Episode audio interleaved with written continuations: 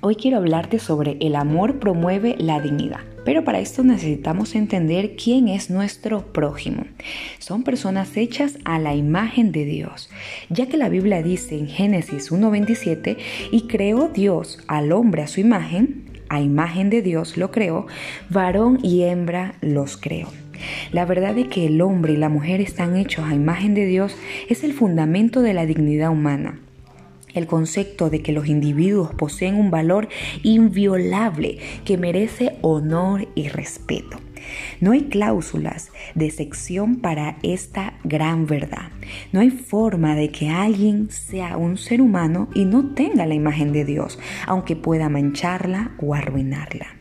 Nada de lo que puedan hacer con sus vidas o hacer a sus vidas puede erradicar la imagen de Dios. Ninguna autoridad humana puede hacerla desaparecer.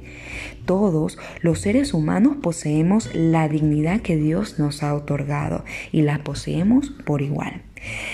Al no entender que esta verdad se aplica a todas las personas por igual es la base de todo tipo de abusos y atrocidades. No sé si recuerdas en la Alemania nazi, el hecho de no ver la dignidad absoluta de los judíos derivó lamentablemente en un holocausto.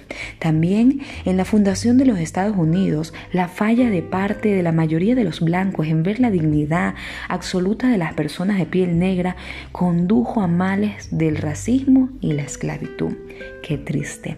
Durante los últimos 50 años, el hecho de no ver la dignidad absoluta de los aún no nacidos han dado lugar a 50 millones de abortos legales solo en los Estados Unidos.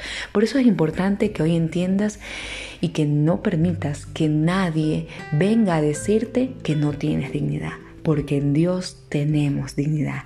Él nos ha dado esa dignidad porque nos ama. Él te ama. Y hoy permite que el gran amor de Dios venga, te envuelva y te restaure en tu mente y en tu corazón.